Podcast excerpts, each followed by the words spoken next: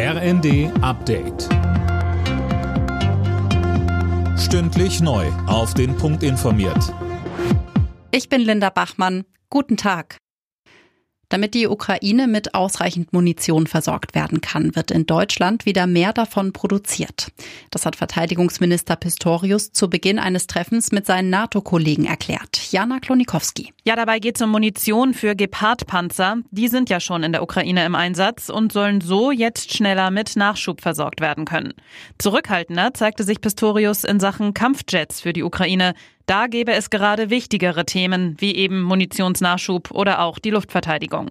NATO-Generalsekretär Stoltenberg hatte eine Lieferung von Kampfflugzeugen zuvor zumindest nicht ausgeschlossen.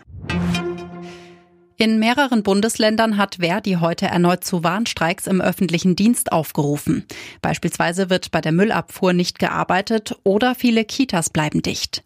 Die Gewerkschaft fordert für die Beschäftigten 10,5 Prozent, mindestens aber 500 Euro mehr im Monat.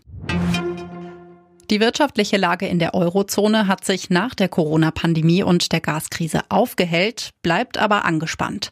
Zu diesem Fazit kommt das Münchner IFO-Institut. Ein Problem sei weiter die hohe Inflation, so IFO-Chef Clemens Fußt bei NTV. Wir sehen, die Inflation verfestigt sich. Es wird so sein, dass wir Richtung 5 Prozent herunterkommen, aber dann weiter die Inflation zu senken, das wird schwierig. Möglicherweise müssen die Notenbanken doch stärker die Zinsen erhöhen und das ist es natürlich auch ein Konjunkturrisiko. Insofern kann man nicht sagen, wir haben das Schlimmste hinter uns, sondern die Lage bleibt fragil. Schlechte Nachrichten für alle, die unter Heuschnupfen leiden. Der Klimawandel sorgt dafür, dass immer mehr Pollen in der Luft unterwegs sind.